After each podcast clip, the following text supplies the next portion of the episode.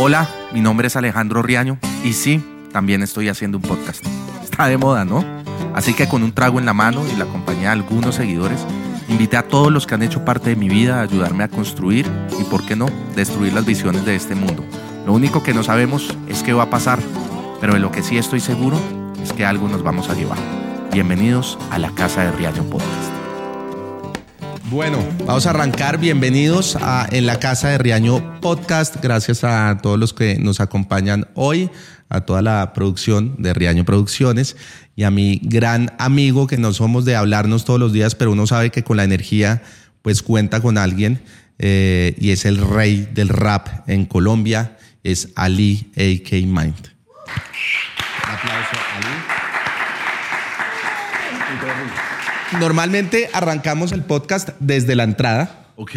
La gente entra a mansalva y arrancamos. Nos dicen ya está en la puerta. Esta vez, pues, el atardecer no nos dejaba, la luz estaba pegando sobre los lentes. Eh, entonces ya hablamos, llevamos acá un buen tiempo sentados, ya arrancamos. Así que bienvenido.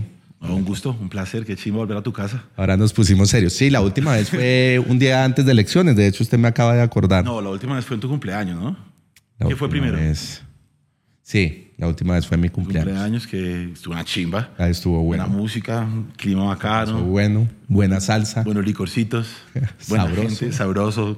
un bailoteo del hombre duro. Le pegué a la salsa, amo la salsa. La gente no creería porque siempre estoy desde personaje. Que la gente pensará, no, el man baila así en el personaje, pero en la vida real debe bailar bien. Me encanta. No, normal, es lo mismo, casi lo mismo. ¿No bailo ya? O sea... ¿Te ha bailado conmigo? ¿Qué es la huevona?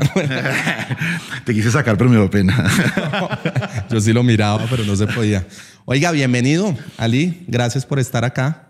Eh, le estaba explicando un poco que este proyecto nace con, con esa intención primero de tener a, a grandes personalidades, amigos que, que han hecho parte de, de, mi vida, que me han ayudado a transformar también desde el arte, que me han eh, enseñado muchas cosas desde sus mensajes, desde lo que usted hace. Yo me acuerdo perfectamente de Ali cuando lo conocí.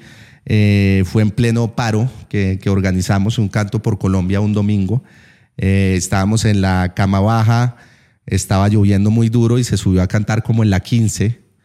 Eh, y fue una vaina muy rara lo que, lo que yo vi, lo que usted genera, es impresionante lo que genera en el público, porque además me volteo y hay un man rapeando fuertísimo y teníamos, eran casi unas 600 mil, 700 mil personas, pero toda esa 15 estaba muy llena. Y todos los jóvenes rapeando con usted a grito herido, no había DJ ni nada, sino era usted a capela. Y tiene una energía monstruosa. Y dije yo a este man lo tengo que conocer, de hecho lo invité al show como a los 20 días. Al poco eh, tiempo, sí. Al poco tiempo. Y ahí empezamos como a encontrarnos en muchos lugares siempre desde el arte y también con esa insatisfacción que tenemos de, del país tan desigual en el que vivimos y como de siempre transformar desde la voz que damos y desde el mensaje. Entonces, pues usted ha hecho un gran aporte en mi vida y por eso es un poco la, la, conversación y la invitación y la admiración tan grande que le tengo. Entonces, gracias por venir. Qué chimba, weón, y que imagínate que te puedo decir yo a ti, weón. Me pasó lo mismo. Yo, eh, yo viví 10 años en Argentina, yo te conté, pues la gente que me conoce lo sabe. Eh, y los que no ahora les cuento, yo viví 10 años fuera del país y, y me perdí de muchas cosas de Colombia, ¿sabes? Es como que eh, terminé viendo Los Fierros, que era una novedad argentina, y entran en el mundo de allá y te empiezas a alejarte un poco de tu país sin darte cuenta. Esa fue la etapa en que creo que tu carrera explotó muy fuerte. Cuando yo llegué a Colombia me dicen, Riaño y tal, yo, no, ¿quién es ese man, weón? Cuando lo digo, ah, qué chimba. Realmente era como que eh, no, no le di mucha bola, weón. Luego alguien me dice, no, Riaño subió una historia escuchando una canción tuya.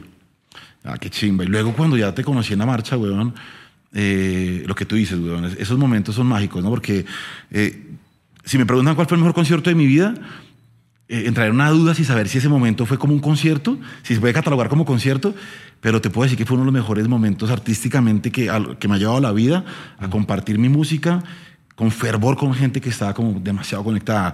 Y, y, para mí una locura tenerte a un lado a ti, como sosteniéndome, al otro lado Santiago Alarcón también sosteniéndome. Y, al final como que mucha de esa, de, esa, de esa lírica mmm, de resistencia que tengo yo eh, llegó a un punto donde ese era el momento donde tenía que estar. Luego, claro, ya, ahí ya te conocía, bueno, ya sabía de Juan Piz y ya, pues claro, era como que chimba conocer a este man. Yo lo vi iluminado a usted ahí, fue muy raro, porque la energía que usted proyecta es una cosa brutal. Esto no es un podcast para elogiarse cada uno, sino que no lo habíamos hablado. no, y yo te vi, no, y tú. Las tuvo yo. Pero fue una vaina brutal. Y yo sí podría decir lo mismo, creo que, que usted está diciendo, que es uno de los momentos más importantes para muchos de los que estuvimos ahí, por la energía, por lo que estábamos sintiendo como país, por lo que pensábamos que iba a pasar, que íbamos a transformar, que lamentablemente, pues si hay un cambio en los jóvenes y todo. Como diría, diría Uribe, el romanticismo de los comunistas. Sí, sí, tal cual. Entonces, eh, fue muy importante ese momento. Desde ahí, pues hemos tenido una amistad maravillosa y nos encontramos en, en lugares muy concretos, muy puntuales, como planeados o no planeados, y ha sido brutal. Marica, a mí me pasó una cosa muy chima, fue que luego descubrí más tu trabajo activista. Y, y, claro, yo el activismo como que siempre lo he tenido. Yo vengo, eh, yo tengo un tío que fue sacerdote y el hombre, pues, realmente tenía esa energía de activista de trabajar por el pueblo y el trabajo comunitario y como que eso nos quedó a todos. Mm. Eh, y cuando te veía a ti, sabes que te veía como reflejado en esa energía, como, como de una persona que no tiene necesidad de ayudar a nadie, weón, y que sin embargo toma la decisión de, de, salir y abrir los ojos y salir de esa burbuja y encontrarse con otra realidad y de untarse ahí, de no solamente untarse, sino tomar eh, cartas en el asunto. De, eso me pareció brutal, weón. Entonces, a mí toda la vida me ha pasado que yo hacía música y, claro, la música me hacía sentir esto, pero ah, ese paso de hacer algo realmente... Eh, y fue esa marcha. Y sabes que a partir de ahí pasaron muchas cosas para mí. Porque mm, no solamente, digamos, por el tema mediático, porque todo eso llega y, claro, todo el mundo, los ojos están ahí encima de todo el país, fue hermoso. Pero sobre todo dejó una enseñanza. Y luego cuando vinieron las otras marchas, eh, que fue cuando estábamos en medio de la pandemia, el rap estaba como muy apoderado de esas marchas. Dicen, todas las marchas veían conciertos de rap. Y yo quería ir a, yo quería ser parte, pero quería ir a algo que tuviera un propósito, weón. Como cuando nos sentamos y nos hablamos de, del canto por Colombia, había un propósito. Yo sentía que teníamos un propósito, había como una filosofía ahí que estaba. Entonces, yo le dije a Darly, hagamos una marcha nosotros y hagamos una vuelta chiquita, que vengan por ahí dos mil personas, algo más chiquito, tal. Se fue enorme. Y la locura fue básicamente que yo dije, vamos a llamar a artistas de Bogotá y mm, a los amigos del rap que, que tengan ese trabajo como, como social. Y es una llamada. Si te dice, más tarde te aviso, no va. Si te pregunta cómo es el orden, no va. O sea, eh, habla con mi manager, no va. No va, claro. de una, porque yo los voy a llamar yo mismo y ella también va a llamar ella misma. Y la locura fue que la mayoría dijeron que sí, ¿viste? Entonces fue. Pasaron cosas lindas porque, claro, yo tenía como un poco ese ese ejemplo de lo que había aprendido de ustedes, porque ustedes claramente tienen una experiencia mucho más grande que, la que tengo yo en la producción de estos eventos. Y fue una locura, weón, porque pensábamos que fueran mil personas y que agarráramos la mitad de un carril de las Américas. Agarramos todo ese carril completo. Pero lo más lindo que te decía, el tema de la filosofía, cuando salía a decir es, nosotros somos hip hoppers y claro, si tú tomas una foto ahí, eh, las fotos que habían, más de unos comentarios eran, uy, me sentí robado. Y déjeme sacarle el chip, como que comentarios de, pero después de estar ahí, el, mensaje de nosotros en la tarima era, muchachos, estamos como en la casa, esto es un territorio sagrado, hoy no se pierde ni una billetera, nadie le va a meter la mano al papá al bolsillo, loco, nadie le va a meter la mano a la hermana, acá no se pierde, hey papá, no te subas arriba del Transmilenio porque mañana una mamá de nosotros le toca subirse a limpiar y eso no es hip hop, weón, hey, no le pintes la fachada al vecino que seguramente mañana no va a poder, entonces fue como una cosa tan bonita que ni llegó el ESMAD, ni hubo heridos, nos tomamos dos carriles, o sea, fue una locura, muchísima gente. En un momento me, me llegó la gente de la alcaldía y de Kennedy y me dijo, esta fue la otra, que las marchas todas eran en el norte. Y pues mi tío fue el que hizo la primera iglesia de, de Patio Bonito. Dijimos arrancar en Patio Bonito y terminemos en el Galán, que es donde yo vivo. Y, lo más lindo de todo esto fue llegar a la alcaldía y decir, no, viene el ESMAD por todo lado, tienes que irte tú para que te sigan y que, que avance. Viste que un momento como en la de no se puede avanzar, weón. Y llego yo al galán esperando llegar a acomodarme y el galán ya estaba lleno, no se podía ni mover, pero acá, digamos, el mensaje bonito es, se puede, o sea, nosotros si nos organizamos, no, no, tiene que haber heridos, no tiene que perderse, o sea, no tiene que haber intereses individuales en este tipo de iniciativas, ¿viste? Y, y, el mensaje también era, hey, no, no, hoy no se vende mercancía, porque pues muchos chicos también que son nuevos llevan mercancía para vender, y digo, no, loco, hoy no es el día, ni fotos, y la gente decía, no, fotos, no, bueno, estamos marchando. Entonces se generó una cosa de comunidad relinda, bueno, y, y, eso como que un poco que se los debo a ustedes, o sea, a esa influencia que sentí el canto por Colombia, a esa seriedad, a ese logro tan grande que fue juntar a tanta gente y decirles, somos un montón de inconformes, pero no inconformes sentados en la casa, sino inconformes que queremos sumar desde nuestro lado. Entonces, Nada, bacano. Eso de la marcha a mí me sirvió muchísimo, me marcó eh, una gran iniciativa, weón. A mí conocer todo el, todo el mundo del, del rap, se lo decía a Nico Fela, se lo decía a Rap Band Club que estuvieron acá también con Pescator y todo. eh, de, de encontrarnos además de esa manera tan bonita que creo que es, que es el arte, que es maravilloso, la filosofía que tiene cada uno que, pues, pues pucha, a la final termina uniéndose toda esa filosofía como, bueno, ¿y ¿qué podemos hacer? Unos por ciertas causas y otros que uno sabe que siempre van a estar ahí, que siempre vamos a conectar desde ese lugar que es más, más bonito. Pero venga, usted se fue, usted se fue del país 10 años a Argentina. Eh, ¿cómo, ¿Cómo fue volver otra vez a Colombia, encontrarla? Uno se va, se vuelve 10 años y vuelve y encuentra lo mismo porque es como si podemos evolucionar en muchas cosas, pero en temas políticos y en temas de corrupción y en todo sigue como igual. Entonces, como uno darse cuenta que esto no avanza, que no cambia, ¿cómo, cómo fue para usted y qué tanto le aporta también para, para su música y para el rap? Que, el rap es eso además. ¿no? Bueno, es, es, es muy fuerte volver, weón, sobre todo cuando uno como que se, se las cree que ya no es de ningún lado, ¿viste? En un momento ya llevas tanto tiempo viviendo fuera del país que dices, no, ya no sé cómo de ningún lado, weón, porque yo voy a Colombia y, y hay un montón de cosas que, me- como que me molestan, que antes no me molestaban, pero en Argentina también hay un montón de cosas que me molestan. Y ahora estoy en Argentina y cuando estoy en Argentina digo, es que los colombianos ya hacemos estas cosas. Como que, y luego viene una Colombia y dice, ah, qué chimba que pudiéramos pasar todos por la cebra, marica. ¿Qué es el volver a Colombia? Eh, es como asumir también un poco el tema de, eh, del desorden, weón, de entender que el desorden es una constante, que, eh, que uno puede hacer un montón de cosas. Digamos, hablaba con Delfina Dip, que es argentina, yo le decía, Fina estuvo acá. ah, ella es una genia, weón. Y estábamos hablando. Ella sí no es de ningún lado. Ella es, ella es argentina, pero es como que sus, Sí. tiene una mezcla ahí. Ella dijo, quiero vivir en. Miami, pero me encanta Colombia, pero es, es una loca. Es una chimba eso también, Sí. Es una nota. Entonces hablamos con ella, decía, yo le decía a ella que, bueno, que Colombia, ¿qué es lo que más te cuesta acá? Y lo que dijo es lo que me cuesta a mí también más. weón. Y es llegar a una tienda, hey, Bessie, ¿cómo está? Deme cinco mil de pan, bueno, dos mil de pan, eh, una leche. Entonces el vecino está teniendo uno y un momento llega alguien y le dice, ¿tiene huevos? Sí, deme seis. Y empieza a servir los huevos al otro, güey. Y mi pan, parece que como que mi pan queda más lejos, ¿no? Y mientras lleva mi pan, le da las vueltas y se fue primero lo que llegó después. Entonces, como que, claro, uno viene de Argentina y yo en Argentina tuve una cosa que es para morirse la risa, güey. Yo estaba armando mi estudio y me faltaban unos cables RCA. Llegó una ferretería del barrio. Lo más raro es que en la ferretería hubiera numeritos como en los bancos, ¿viste? Pues, Una ferretería, a ver, debe venir mucha gente. Habían ocho monos, güey, no había nadie. Voy y me acerco a la- a la- a la- a la- al mostrador y le digo, Master, una pregunta, ¿usted tiene cables de RCA? Y dice, tienes que hacer la fila. No, pero para saber, no, la fila, eh, hago la fila, no me quiso responder, hago la fila con todo el mundo, siete personas. Llego, me toca al mismo mal, le digo, Master, cables RCA. No, de audio nada. No. Entonces es como que Hay un respeto. Ese orden hay que respetarlo, güey. Sí, y uno está acostumbrado acá en Colombia a llegar gritando precisamente, no a colarse. Pero, hey, tiene. Claro. un segundo, Buenas noches. Entonces el man saluda y si le genera contacto visual con el tendero, le puede pedir. Sí, es ¿Sí verdad. me entiendes?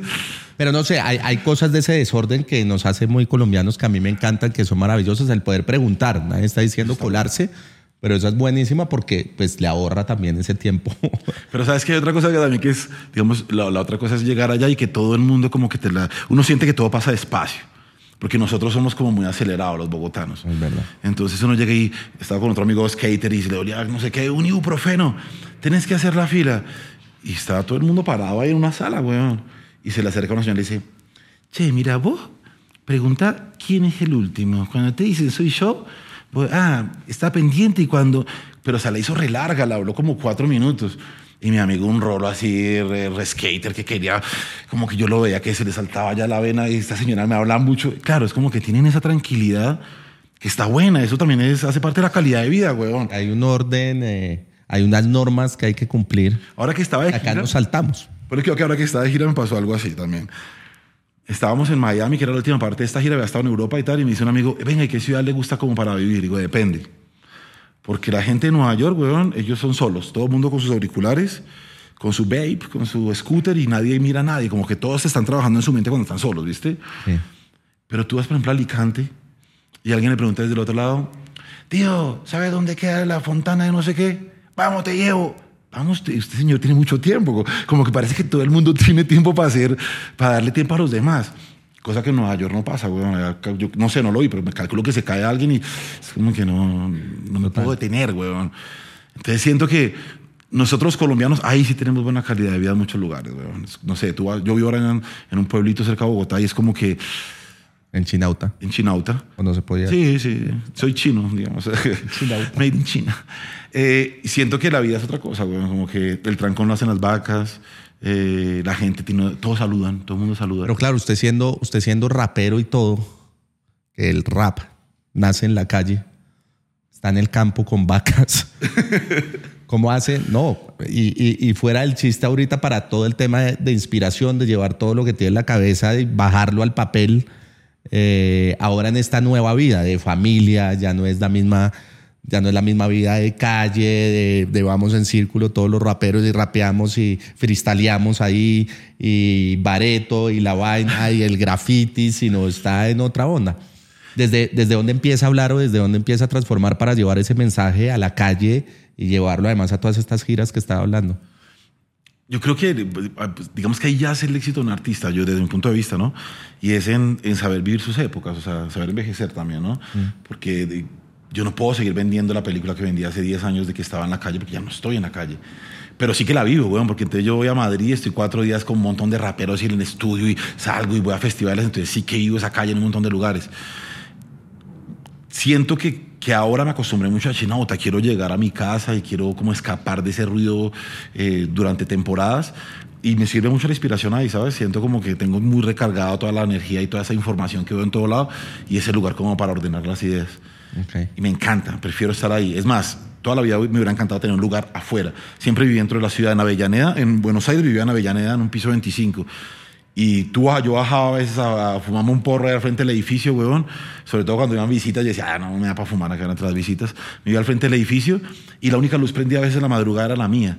Entonces yo decía como que yo estoy desconectado de toda esta gente que la gran mayoría mañana madruga a camellar, pero yo estoy escribiendo canciones. Ahora que estoy en el campo pasa lo mismo, pero está la tranquilidad del campo, no está el afán de que a veces me daban las 4 o 5 de la mañana haciendo música y me entraba una energía tan rara, güey, sentir que todo el mundo se despertaba a trabajar, marica, era como que sentía que yo estaba, que, en algo como que todo eso que, todo eso que me han infundado, todo eso que me han enseñado, me estaba diciendo, estás desperdiciando tu vida, no, no, no, entendiste a la sociedad, no te has logrado acomodar. Como que sentía una presión social durísima de, ¿cómo es posible que sean las seis de la mañana y todo el mundo se va a trabajar y yo me voy a echar a dormir? Total. Hoy en día, digamos, hoy en día, como que cada vez que trabajo con otros artistas, eh, entiendo un poco sus, sus, caprichos y sus, porque yo entiendo que a veces no son caprichos, sino son modus operandi que te, te funciona y tú estás organizado y conozco manes que se echan tres siestas en el día y luego en la noche duermen dos horas, Y está perfecto, si tú lo haces así, lo sientes bien así, si tu vida te funciona así, tienes acomodado energéticamente tu vida así, dale. Entonces hoy en día como que sí valoro mucho esas, esos mantras de todo el mundo, esas ideas de, de, de creación, cuando hay co-creación, que hay gente que saca a todo el mundo del estudio. Eh, a mí me ha pasado que estoy en el estudio también y, y, me volteo y le doy la espalda a todo el mundo mientras escribo la letra y, y no miro a nadie para, evitar confundirme o evitar desconcentrarme. Entonces, hoy siento más eso, ¿sabes? Y estar allá en Chinauta me genera también más esa espiritualidad, como más esa conexión de que, no sé, por ahí estoy en un en el patio y un momento llegó un colibrí, weón, y las se me y se me parqueó al lado, yo le hablaba como con la mente y sentía que... Y, antes en mi vida nunca hubiera intentado eso, ni, ni tampoco acercarme a una planta, ni ver el crecimiento del, del árbol de limón y ver qué ahora dio y, y, hacerme una limonada con mi árbol de limón. Y es como que siento que me he conectado más, me ayuda mucho para... Yo, yo era eh, malísimo para meditar, me costaba mucho concentrarme, soy una persona hiperactiva, weón. Y ahora como que la naturaleza me, me ayuda un montón, me, siento que me conecto re bien, weón. Y Ali, eso para el género como tal no, no vendría siendo, digamos, a los que son muy eh, ceñidos o muy pegados como, como al género, como una tradición de pronto que no es como desde la calle, que no es como eh, de donde nace un poco, o cómo, cómo lo ve usted. Obviamente la visión de país que usted tiene hoy en día es muy distinto porque cuando uno ya tiene familia y todo, como que muchas visiones del mundo cambian, como que uno, lo que estaba diciendo, ya estoy en otra etapa de mi vida, estoy envejeciendo, no veo Ahora disfruto la flor, la, la, la, mierda de la vaca, la vaca pasando. Otra vuelta. Pero nace además en ese, en ese mm, género vive de ese género. Eh, el- en la calle es donde le copia realmente la gente, los teatros, que ha hecho unos conciertos impresionantes en los teatros. Eh, um, no es un poco ir en- como en contravía de pronto de, de lo que es el rap como tal. No, no, no lo estoy diciendo yo, es tratar de entender Claro, sí, no, yo creo que cómo sería el tema ahí. el éxito de, de- de uno como rapero no, yo creo que no tiene nada que ver con quedarse en el barrio. Al contrario, creo que la mayoría de los raperos en sus canciones al principio escriben cómo me voy del barrio, weón. Encima de mi barrio, pero, ¿Cómo salí? pero ojalá ir a un barrio mejor. Ok. Eh, ahí la cosa es no dejar que el barrio salga de uno. Eh, no dejar que esa energía salga de uno, no dejar que eh, eso que estamos hablando, eh, esa energía de trabajo comunitario, de sentir a la comunidad, de, no olvidarse, salga de uno. Entonces, yo creo que el rap aparte es muy amplio. Es como que si tú dices, no, a mí me dicen, es que usted rap conciencia, por ejemplo. Yo digo, no, es medio raro el concepto del rap conciencia, que me digas a mí soy rap conciencia, porque también tengo canciones que son súper crudas de la calle. Eh, fui de los primeros raperos acá, lo que hablo directamente también del bazuco y de las problemáticas sociales. Para mí la conciencia la usamos todos. O sea, la conciencia la usa una persona que está redrogada y no sabe lo que hace. Y pues al final casi siempre las personas que no usan la conciencia no les salen bien las cosas, ¿viste? Entonces yo siento que a veces esa etiqueta, weón, como que eh, te roba libertades. Yo he tratado de desetiquetarme siempre de la película. Soy re rapero, eso sí me siento súper rapero. Yo escucho rap en mi carro, escucho también mucha salsa. eh, pero no, ya no me gustan las etiquetas, ¿sabes? Eh, disfruto hacer música con otros géneros también. Hay cosas que no haría, que no me siento, por ejemplo, el reggaetón, weón, tú, hemos estado haciendo cosas con, por ejemplo, con el Skinny, weón, que es súper parcero, lo adoro, un genio. Pero si yo invitara a una canción de Skinny, invitara a una canción de bolero, weón. Ok. ¿Sí me entiendes? No, no, no me haría un reggaetón porque no, no me, no me nace, no, no, me, no me veo ahí parado. Ahora, si tú me dices, no sé, un remake de Julio Jaramillo, uf, me encantaría, lo tomaría como una gran responsabilidad de mi vida, ¿viste? Total. Eh, el rap tiene muchos, muchos caminos. Y, No, y lo preguntaba era por eso, no como desde este lugar como juzgando, preguntando, sino desde el desconocimiento total. Pero es de como eso, todo, huevón, como de digamos- saber, no, y de saber que qué bueno como que... Como yo creo que, la, creo que la comedia debe ser igual, weón. La gente Sí, eso sí, debe decir, bueno. bueno, el riaño, todo gomelo, ¿qué vas a ver de ah, qué, ¿Qué tiene que ver? El talento lo tienes, weón. ¿Sí me entiendes? Cuando, tú, tú haciendo lo que haces, generas lo que generas, weón, ¿qué importa de dónde vienes? No importa si, ni cómo eres, weón, ni qué has ganado, ni tus títulos, ni quiénes son tus papás, eso no importa, weón. Entonces yo siento que el rap es igual. Y acá lo que, yo lo que he visto desde que empecé a hacer rap hasta hoy en día, que es que la gente que triunfa, weón, es la gente que es más leal a lo que es, weón. A lo que piensa. El man que dice, hoy en día ya no hablo de calle porque tengo mucha plata y, y no sé qué, ya no ando tanto con ratas. Ese capaz vuelve y la pega otra vez porque ya no anda con ratas y tiene mucha plata, weón. Es de verdad. Está siendo honesto en su música. Claro, y, capaz eso es lo que pasa con la música y con el arte. Pues en el arte, en la honestidad del te arte llega. conecta. Te llega. Y termina siendo lo que hablábamos en algún momento, que yo decía, alguna vez que me entrevistaste o que charlamos, yo te decía, parce, es que esa historia del el, el arte para mí es como, es un documento histórico, weón, es hacer documentos de lo que está pasando en el momento. No querer copiar lo que pasó hace 40 años, te puedes influenciar, pero lo más importante que puedes dejar en este momento es una huella de lo que pasó hoy en día, lo que van a leer los extraterrestres dentro de 2000 años, a ver qué escuchaban, qué era ese rap. No sé, esa historia la tienen que hacer uno con el arte, weón. Total, no, y por eso lo preguntaba, porque estoy completamente eh, de acuerdo. Y el tema de las etiquetas y el tema sobre todo de la honestidad en lo que uno hace. Creo que esa honestidad es lo que logra en, en- cada uno de los individuos es realmente liberarlos, a cada uno, liberarse uno de, de decir, pucha, por fin estoy haciendo algo que me hace sentir cómodo, que es lo que quiero decir, que es lo que quiero hablar, y la gente conecta a partir de ese momento. No Marica, es que ese es el éxito, weón. un cuadro de, de Pollock botando la vaina sin ningún sentimiento. Porque ¿por qué va a conectar a alguien que bota la pintura? ¿Por qué conectaba con alguien que botaba la pintura y ya? Sino qué tenía esa pintura o qué generaba realmente en el momento de votarlo. Yo creo que eso de alguna manera empieza a conectar con los otros y se vuelve lo que pues fue. Pero Exacto. pasa en todo, en Es que absolutamente claro, yo todo. digo, ese es el éxito. La gente dice, ¿por qué lograron el éxito de estos que hicieron tan horrible? Es que es tan horrible que tiene tanta esencia, weón, que todos somos un poquitico horribles y nos sentimos así también en algún momento. Entonces llega. Y eso es lo que pasa. A veces me pregunta la gente, ay, pero es que tú, tu rap conciencia es porque tú das mucho consejo. Si tú escuchas bien mis canciones, solo hablo de mí, weón. Entonces soy autobiográfico y es lo único que... ¿Qué más puedo contar si, si no soy yo mismo? Es- Si lo más difícil al final de, de lo que puede hacer en la existencia es la autoexploración, weón.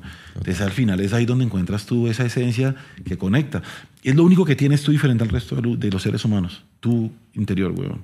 Tu conexión de vidas pasadas, lo que sea que haya pasado, tu energía, lo que te enseñaron tus papás, eh, no sé, la energía ancestral, todo eso está en tu interior, weón. Entonces cuando la gente dice, ay, que la tendencia, que es que ahora todos usamos esto porque J Balvin, weón, cuando tú llegaste a la tendencia J Balvin, no, ya está buscando otra, weón. Yo pienso que eso es... Es tan cambiante que, que realmente, y, y conecto mucho, creo que por eso conectamos tanto de- desde ahí es siempre estar buscando como compararse también creo para la gente que anda buscando todo el tiempo, buscando las tendencias, qué se mueve ahora, por dónde voy a hablar, yo creo que uno debe hablar desde donde realmente quiere hablar, desde donde siente que, que debe hablar, que algo va a pasar con eso. Y hay un afán, sobre todo hoy en día, de, de éxito por el tema de lo digital, las redes sociales, lo que está pasando de, de cómo están vendiendo humo a, a la final de muchas cosas. Entonces todos, y uno que además es papá. Estamos enfermos, maricas. Estamos enfermos. Y lo que pasa es que hasta ahora nos estamos dando cuenta los colombianos de esas enfermedades mentales, porque antes era como que va al psicólogo, uff, qué miedo ese man está loco. Entonces, como que nunca existió la terapia como algo normalizado. Simplemente era como que iba a la terapia, era porque ya empezaba una etapa de Ah, locura. muy mal, sí. ya. Entonces, yo creo que ahora, incluso este, en ocho días vamos a sacar una canción con Laberinto, porque es como la etnia de, de Medellín, para mí, una banda legendaria, y habla sobre esas enfermedades psicológicas, weón, sobre, sobre, si me acordara de la letra, me da pena rapear porque no me acuerdo de la letra, weón. Pero si se acuerdan, Si, si me equivoco, me disculpan allá, que es nueva. Y va a salir de entiendo. Entonces pónganle pues cuidado que va a recitarla para que pille la letra. Dice, a obedecer me enseñaron desde el colegio, a quien me hable con desprecio y le ponga a mi tiempo un precio, que acepte gobernantes y todos sus adefesios y que los días que descanse compre cosas o esté ebrio. En serio, pensé Ah, Pensé yo seriamente, porque el- hoy día no concibo un malestar tan incipiente. En el sitio donde vivo, lo que hace toda la gente es quejarse del abusivo y abusar del inocente. ¿Se entiende? Que hay cientos de basuras ya caducas que hacen que por unas lucas muchas personas se pierdan. Por ejemplo, no te premian si te educas, pero sí si no refutas, si ejecutas o te endeudas. Así es la vida a medias que vive mi platanal. La gente vive enferma, pero cree que no está mal. El mensaje de la suerte aquí te sale en un tamal. Y si vamos al mundial, es hora de legislar mal.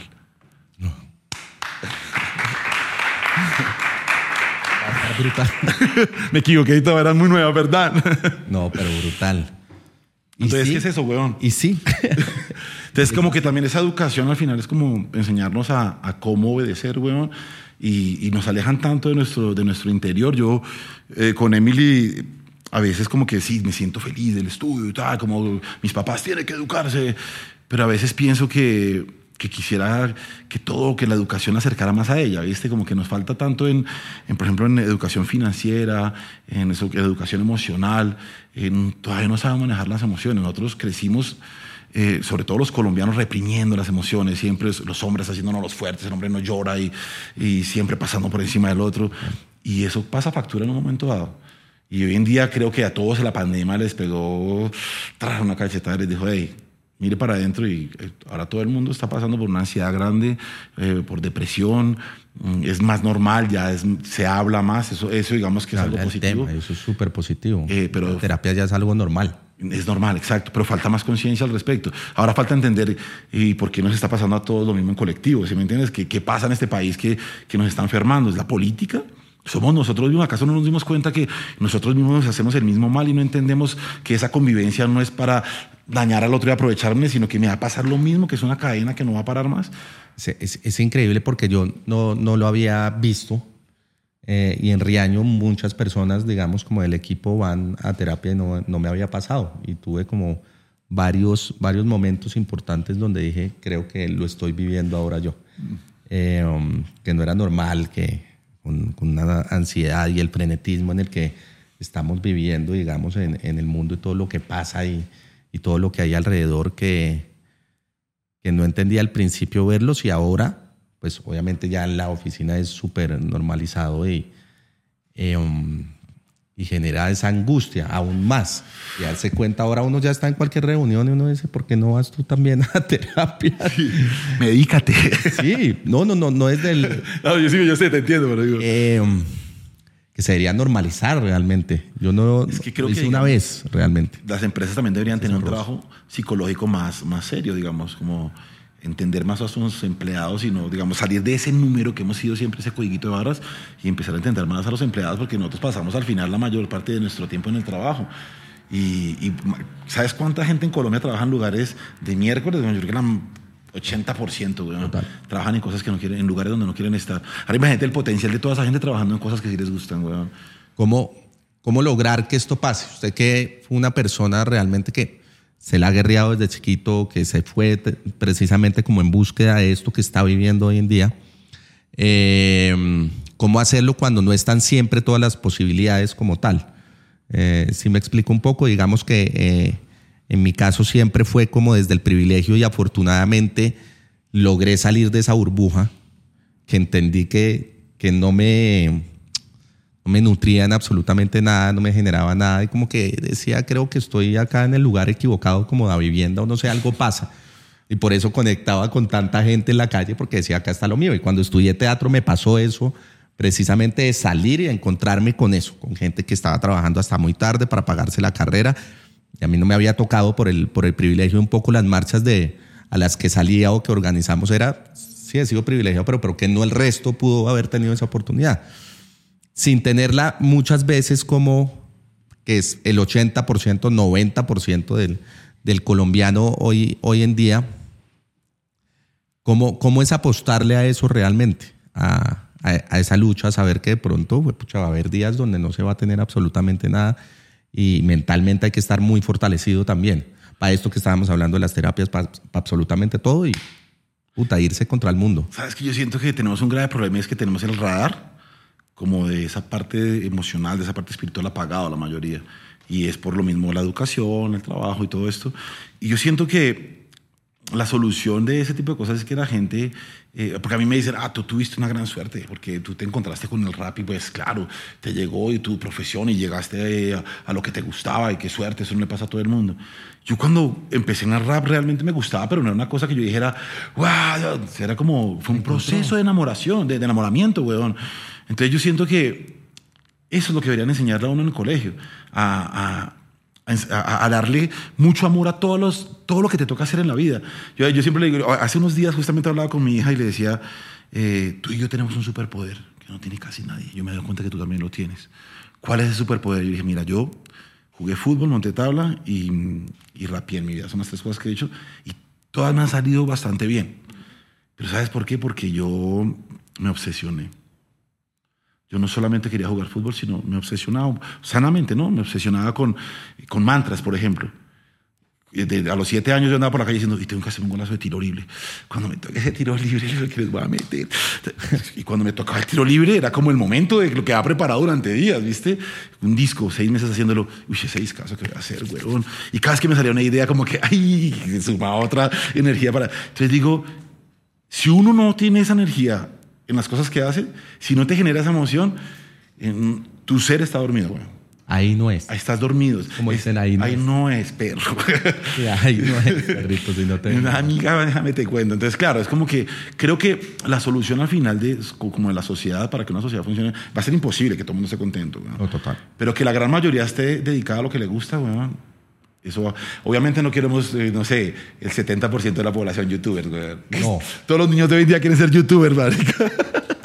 Ese era el tema que estábamos hablando de cómo se ha vuelto de frenético y cómo eh, se ha movido el mundo de rápido y cómo las mismas redes sociales empiezan a vender algo que a uno ya como padre como que no es, como que lo ves de otro lugar con otro tipo de responsabilidades y que se asusta a uno precisamente porque esas, esas pasiones y esas obsesiones que uno tenía antes, pues, cuando no existía todo esto que estamos viendo hoy en día, que, que está ahí y que se pega y se pierde el resto del mundo y no va a poder crear porque está pegado a eso y no lo está viviendo como tal. Esa desconex- esa desconexión que te digo es la misma. Esa conexión genera una desconexión. Claro. Esa misma de ahí.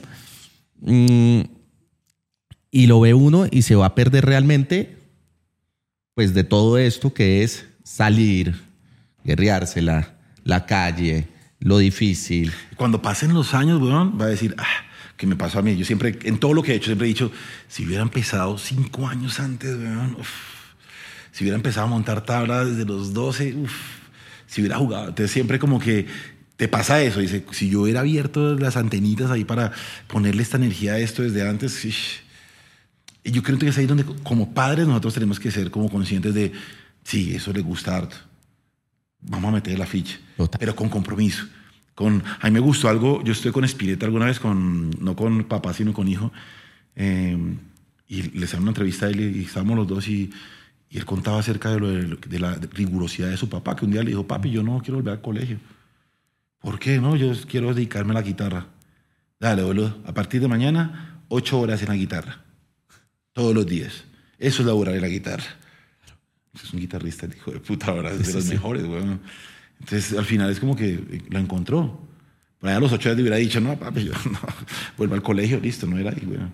Pero lo encontró, ¿viste? Eso es bonito, tener esa, esa energía. Entonces, me parece también que uno desde el- de- como papá poder ver esas habilidades y apostar, sea lo que sea. ¿no? Pues, No, hay que apostarle Hay que apostar completamente. siempre, y si lo abandona, seguir esperando que Que va a sigue. encontrar y, Claro. y que sigue y es, y es parte de la vida. Ahora, usted viene de, de- de- de rap. Que Eso en la industria va en contra casi que de absolutamente todo, en el buen rap. Es como, listo, llegó una disquera, me firmó, sino usted siempre ha estado en su mensaje, sobre todo también dándole duro a esta misma industria. ¿Cómo la ha sobrevivido? ¿Cómo la ha llevado? ¿Cómo fue arrancar, además con su esposa, también con Darly, eh, hacer la empresa, estar donde está hoy en día en, en el rap, el reconocimiento que tiene, que sé que eso le sabe a mierda, afortunadamente, gracias, le sabe a mierda en el buen sentido de, "Oiga, esto es puro amor, puro corazón. Pero ese puro amor y ese puro corazón es el que lo tiene realmente pudiendo sentarse a decir, hoy voy a lanzar esto, hoy voy a irme para este teatro, hoy vamos a viajar, vamos a hacer lo de Oxford, que quiero que hable ahora de eso que fue tan importante también en su vida. Em, ¿Cómo ha sido enfrentarse a los, a los grandes realmente? Porque es que es como aplastarlo a uno realmente, pues ha sido un camino difícil, ir en contra de la corriente. pero bien satisfactorio, ¿sabes? Porque al final cuando, eh, cuando te das cuenta de cuando conoces a gente grande que has admirado y luego los ves como tan hijos de un contrato, como que te dices, ah, mm, me esperaba más, no, no de su arte, sino de su persona, ¿viste? Como de sus decisiones. Entonces al final, yo siempre he dicho lo mismo, weón. Siempre digo a la gente, ¿sabes qué, parce? Yo espero tener la barba llena de canas, estar bien barrigón, así con una camisa, escribiendo libros para una playa y mirando para atrás con orgullo de lo que hice, diciendo, ah, no hice ninguna tontería para llamar la atención ni para ganar plata, weón. O sea, y lo mejor, ¿sabes qué? Es que cuando estás haciendo las cosas bien, todo llega. O sea, eh, uno no se debe preocupar por la plata. Que se preocupa por la- por la plata no la hace, weón. O la hace mal. O termina esclavo de la plata. Pero cuando, cuando no hay realmente, No, yo he estado en situaciones de. Te lo cuento, mi primer disco, fue- que hablamos de Darly, weón, sacamos Rap Conciencia. Yo vivía en Argentina, weón, trabajaba en un call center. Ella también trabajaba, ella vendía libros en- en- en- para abogados. Y pues vivíamos al día, weón. Era como que no teníamos auto, no teníamos nada. Pagamos la renta, pagamos la comida y capaz ir al cine y corte, esperemos el otro mes. Y al final uno lo que se da cuenta es que ella, ella me dijo una cosa muy bonita. Yo dije, saqué ese disco y en ese momento la gente sacaba para hacerlo profesional, prensado, en un, pero profesional, no puede ser quemado. Prensado donde prensa Sony Music, weón. Y entonces le dije a ella, pero es que ¿sabes cuánto vale una prensaje de un disco? Lo que vale una moto. Y yo nunca he tenido una moto, le dije. Me dijo, ¿haz de cuenta? Me piénsalo así, me ¿haz de cuenta que vas a comprarte una chaqueta muy cara y que se te perdió el primer día? Porque sabes que esto, esto te va a cambiar la vida, esto es otra cosa, esto es... Ella me, ella me impulsaba al resto de cosas, eh, es por eso hacemos tan buen equipo, yo creo, porque eh, me impulsaba, juégatela, tírate, tírate al río ya. Y saquemos ese disco y yo, y no se lo voy a regalar a nadie. Un año estuvo el disco debajo de mi cama, weón. Hasta que un día vine a Colombia y lo regalé, regalé como 50 y bueno, ahí cambió la película, ya se empezó a vender y qué sé yo. Y lo mismo cuando dejé mi trabajo, weón. Fue, pasó algo muy parecido. Ya empecé a girar yo, empecé a viajar y no sé qué. Me invitaban a Perú, a Ecuador, a, a México, a Colombia, Argentina, pero siempre podía un solo fin de semana. Entonces yo era como que iba y tocaba sábado y domingo, o viernes, sábado y domingo, pero el lunes tenía que estar, hola, muy buenos días, mi nombre es Ariel Rey Montoya, me comunico de la Meridional Seguros. Eh, estaba en el call center de nuevo, weón.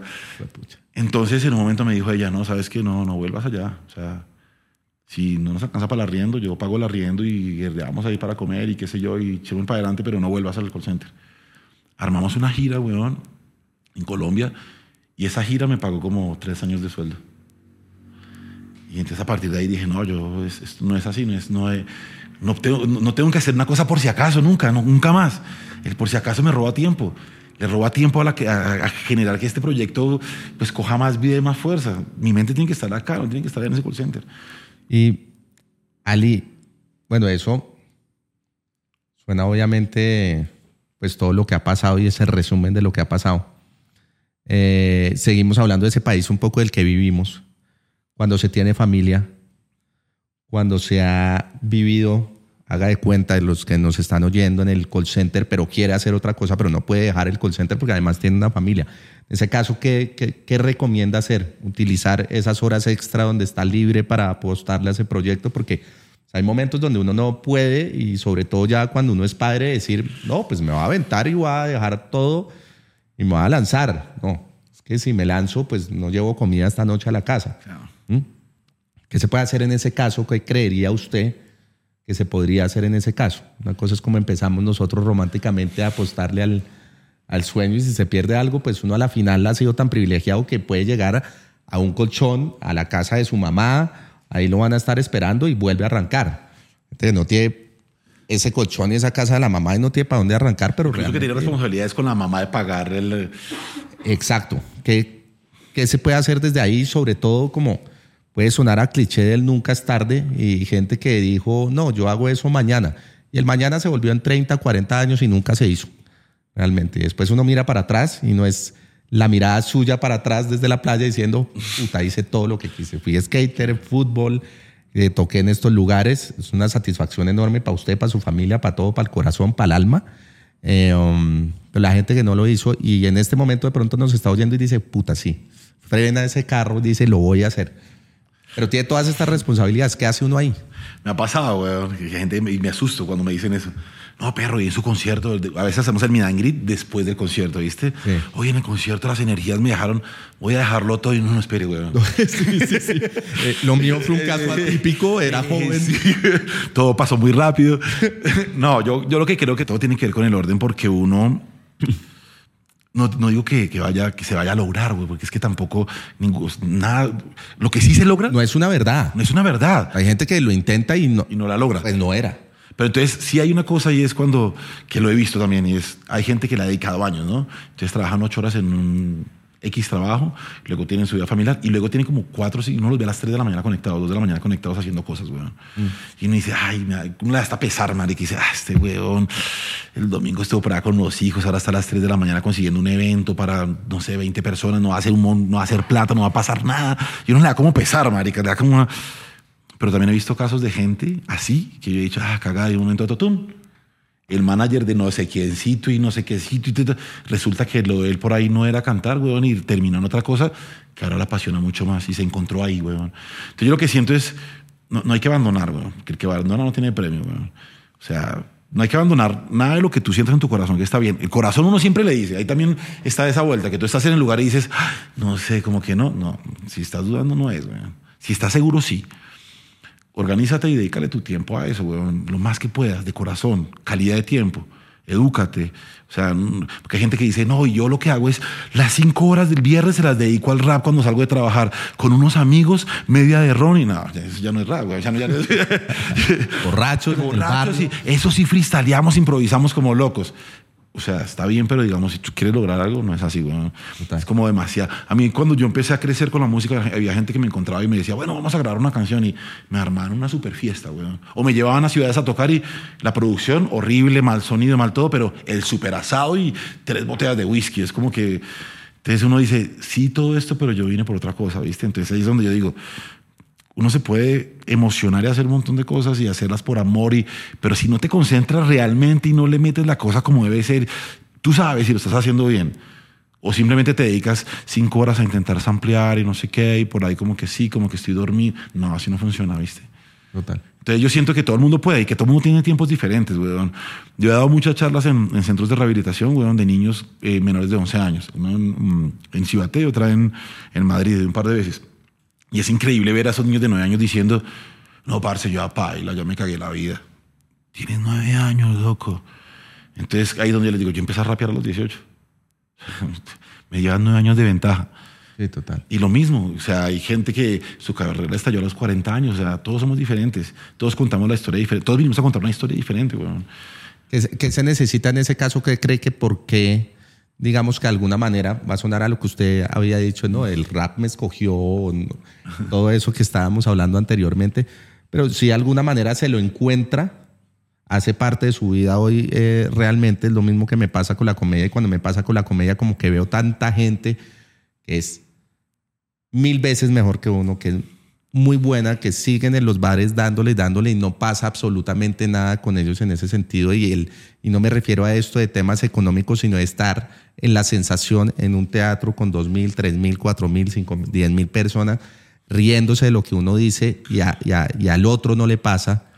A mí me genera un algo muy raro realmente cuando pues tengo este proyecto y 21 años en la comedia y veo que vamos a, a todas partes del mundo y se llenan los teatros y es, y es enorme, es una satisfacción muy, muy grande, felicidad pura. También veo a, a estas otras personas que se la guerrean todos los días y no pasa nada con la carrera. Realmente, ¿qué es? Falta de, de- amor o de honestidad lo que se dice, eh, no, no, no tiene ese, ese brillo, no sé. Eso Marica, siempre me lo pregunto. ¿quién- Eso que tú acabas de decir me acaba de llevar a un lugar y es, cuando yo era niño mi mamá me decía, le decía a la gente, es que él sufre de pesares, yo, o sea, me da pesar y me emociona al punto a veces de llorar por cosas, ¿viste? Y me pasan los pesares en esos momentos cuando veo el man que llega todo pulito, estrenando zapatillas, capaz la mujer le hizo las trenzas y tal, y tal, y eh, te entra esa sensación de decir, sí, se está dando toda capaz el man, weón, que, que me siento incómodo, que, que incluso que me pase bien a mí acá y que el man venga y... No, weón, es fuerte. ¿sí Y yo creo que no tiene nada que ver con, con, con eso. O bueno, un poco sí, weón, ¿sabes? Tiene que ver con... A veces la gente lo hace bien, lo- le, le mete la energía, pero es tanta su frustración que le empaña toda esa energía, ¿viste? Es, es tanto el enojo que tiene con la situación que, que le aleja a la gente. Entonces, eh, luego quieren sacarle todo eso a brillar y, y es como que tienes un- un- o una cantidad de oro guardado encima de unos escombros que no se pueden ver por esos escombros. Entonces, a veces es gente brillante que, que como el tiempo la ha golpeado tan duro, le cuesta salir de ese caparazón. El resentimiento es una vaina muy con la vida, con, con la gente, con el mismo género en el que esté, con su trabajo, que vuelve eso un caparazón, una coraza realmente que no deja que conecte con absolutamente nada. Un poco iba era preguntándole a eso porque sí, sí los veo realmente. Digo, ¿qué pasa con este man? Pero sé desde dónde también o desde qué lugar hablan y sé por qué eh, esa, esa carrera no hace puff. Tal vez cuando están contigo es el momento de ser limpio de luz, porque están sacando, pero luego salen de ahí y se llenan de unas energías innecesarias, porque yo, por ejemplo, aprendí a evitar comentarios innecesarios. Todos tenemos pensamientos negativos, incluso de suicidio, weón. Pero en el momento que tú los verbalizas, se vuelven más poderosos, weón. Total. Entonces, cuando tú estás enojado con la vida y luego dices, ah, maldita sea la gente que no me compró las boletas allá en Cúcuta, estás verbalizando una cosa que yo ando muy estoico últimamente, weón, y siento que uno no se puede preocupar por cosas que uno, que uno no tiene el poder de controlar, weón. Como por ejemplo eso, que le pasa a los artistas, ¿sabes qué? No estoy bajoneado porque no vendo tickets en no sé dónde, weón. Dala toda, weón, ¿sabes qué? Disfrútalo, weón. Y ¿sabes qué? A veces uno, yo, yo cuando estoy a veces en lugares que me ha tocado también, tocarle para cinco- 20 personas, y uno dice, le hablo a la gente digo, este momento es mágico para vamos a hacer una fotografía de hoy porque quiero recordarlo como que el día que vinieron 20 personas fue bonito. Total. Fue chimba. No quiero recordar como que ese día llegué al hotel a llorar y que me deprimí, no, sino va a ser bonito, weón. Porque, como tú dices, tengo una- un privilegio después de ir a tocar a otro lugar grande. Pero uno no se puede estar preocupando. Y otra cosa es el amor fati, weón. Que incluso en la canción que tú sales en el video lo menciono. Sí. El amor fati es el amor por las circunstancias, weón. Eso también es súper estoico y es... Te tocó lavar el piso, lávalo re bien, weón, porque tú no sabes qué Dios, en qué galaxia están mirando lo que tú estás haciendo y te va a poner luego una posición mejor, pero solo si haces bien ese lavado de ese piso. Entonces es como que las circunstancias que te tocan, métele onda, weón. Total. Y el, el tema del ego, y sobre todo en, en- en la música, bueno, en mi gremio también de la comedia, el, el- el ego de muchos es una cosa muy grande. Parte de nuestra amistad es tan bonita y de verdad es de las pocas personas que, que yo veo en, en todo este tema como artístico y, eh, y de la música, de saludar a todo el mundo, de estar parchado, de ser lo que está diciendo realmente es lo que es. eh, pero se encuentra uno con una cantidad de, de poses y de cosas que no son. Y en la música, ¿cómo, cómo, cómo lo es? ¿Cómo llega usted en, en, en su tema personal de, de músico, de cantante, saber que es de los mejores, por no decir el mejor, porque ahí siento que sale con el ego, no mentira. Ahí se De- le dice esa granda.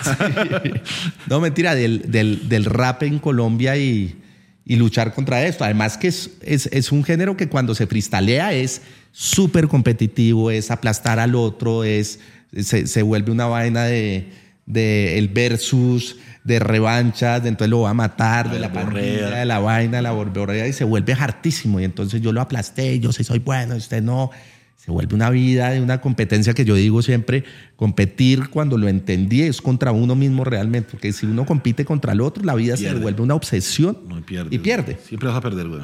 Así ganes, pierdes. Total. Y, y en lo suyo, ¿cómo es? Porque además está esa freestalidad, es como lo voy a romper, lo voy a volver mierda, me le paro acá y yo lo acabo. Y es que ese man, usted no está en ese mood y no ha estado, además, que es otra vuelta. Y mi parche es otra cosa también. Eso te iba a contar, güey. Porque Eso es una chimba. yo lo he hablado con varios raperos de acá, los más sobre school, que no los va a mencionar para que no se sientan aludidos. Ah, pero sí, güey, es como.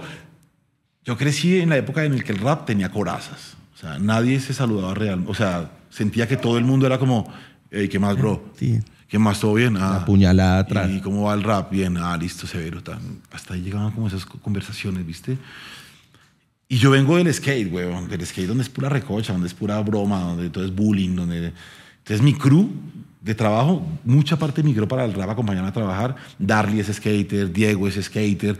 Y entonces tú te subes, digamos, tú vas, vas a un camerino mío, es una, una risa, weón, estamos cagados de la... ri- Cuando me, jun- me he juntado con, con raperos así súper po- posudos, por ejemplo, no sé, estábamos en Nueva York y mi primo con el que empecé a escuchar rap vive en Estados Unidos y estaba yo de gira con la etnia.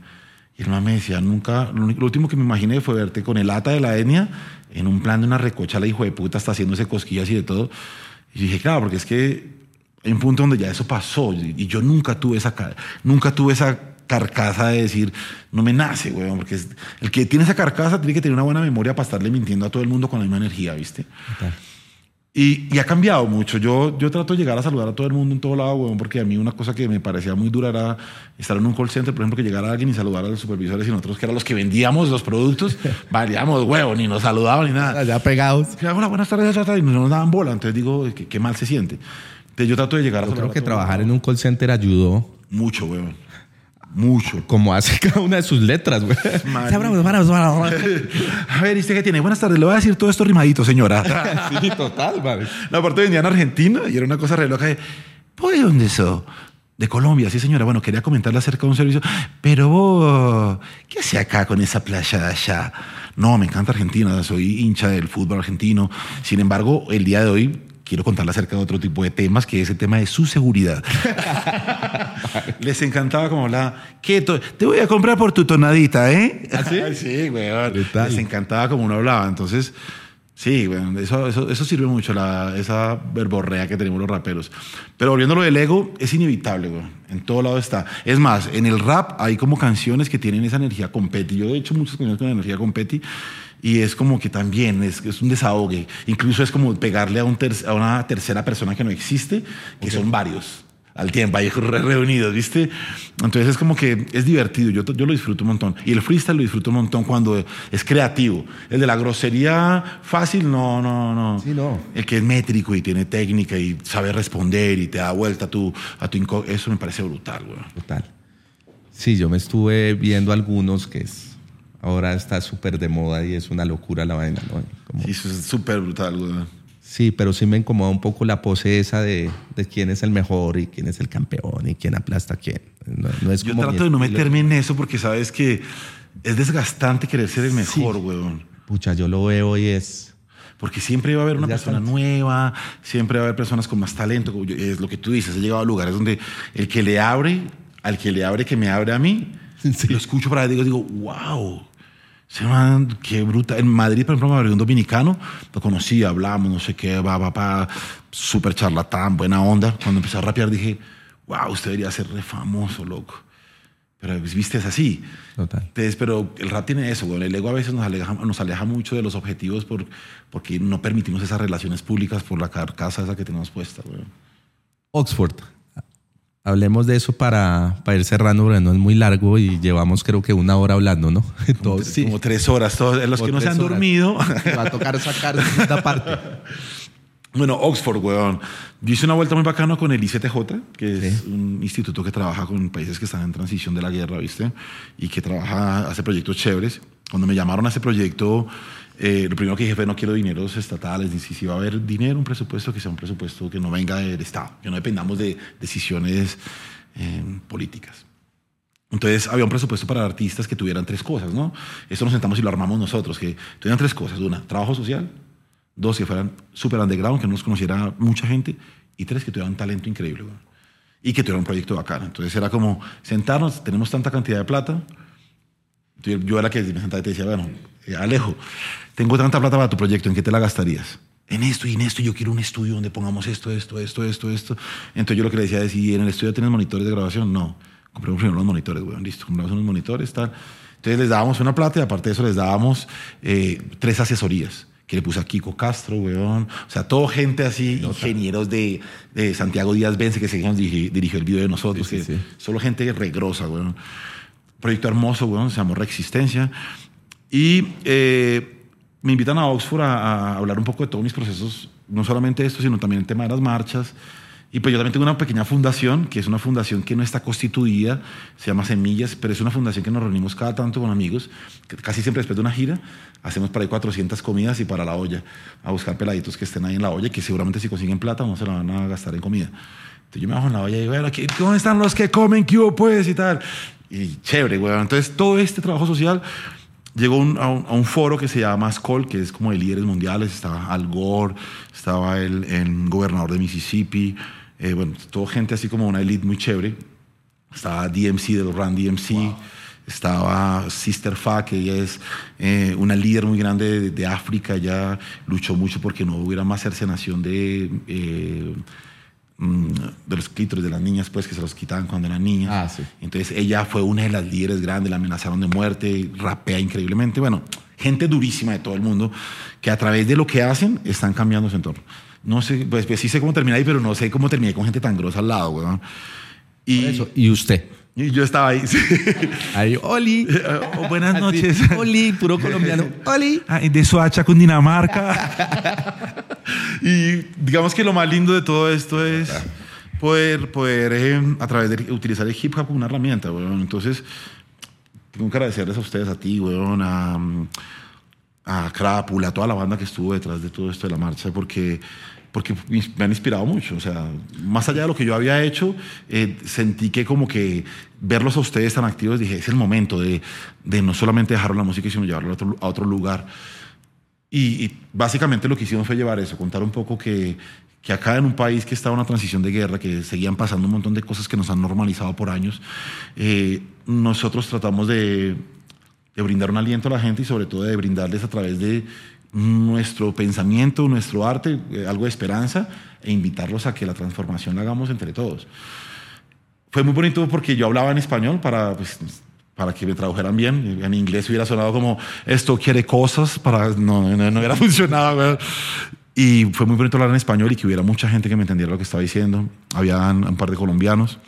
Y también fue muy loco para mí tocar, por ejemplo, Mi Raíz, que es una canción súper una dedicación de amor a mi país y una canción de resistencia y de revolución y tener a, a Sister Fa y a DMC tirándome los apoyos de la canción ahí frente a Al Gore, frente a un poco de gente. Entonces, siento que, esos son los premios de- del universo, los premios de la vida. Al final uno hace estas cosas por amor, pero eh, mm, yo no fui por plata ya, fui por, llevar este sueño a, un lugar más grande y ahora estoy más inspirado, quiero hacer más cosas, espero poder encontrar más socios, más personas que se motiven a, a que trabajemos en comunidad para cambiar este platanal de alguna manera.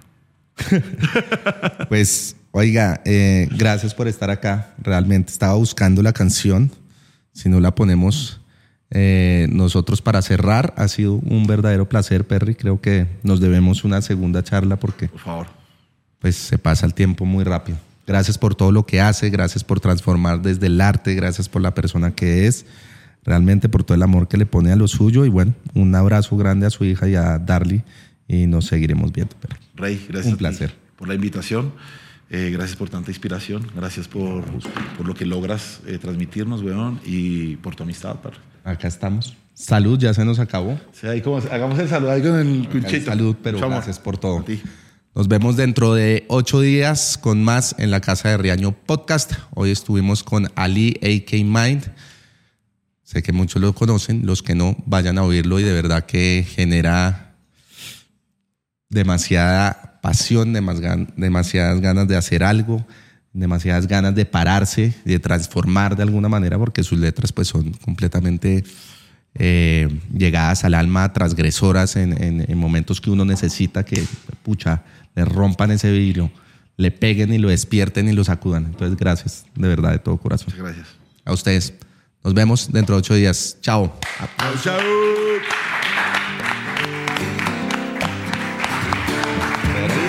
Perry.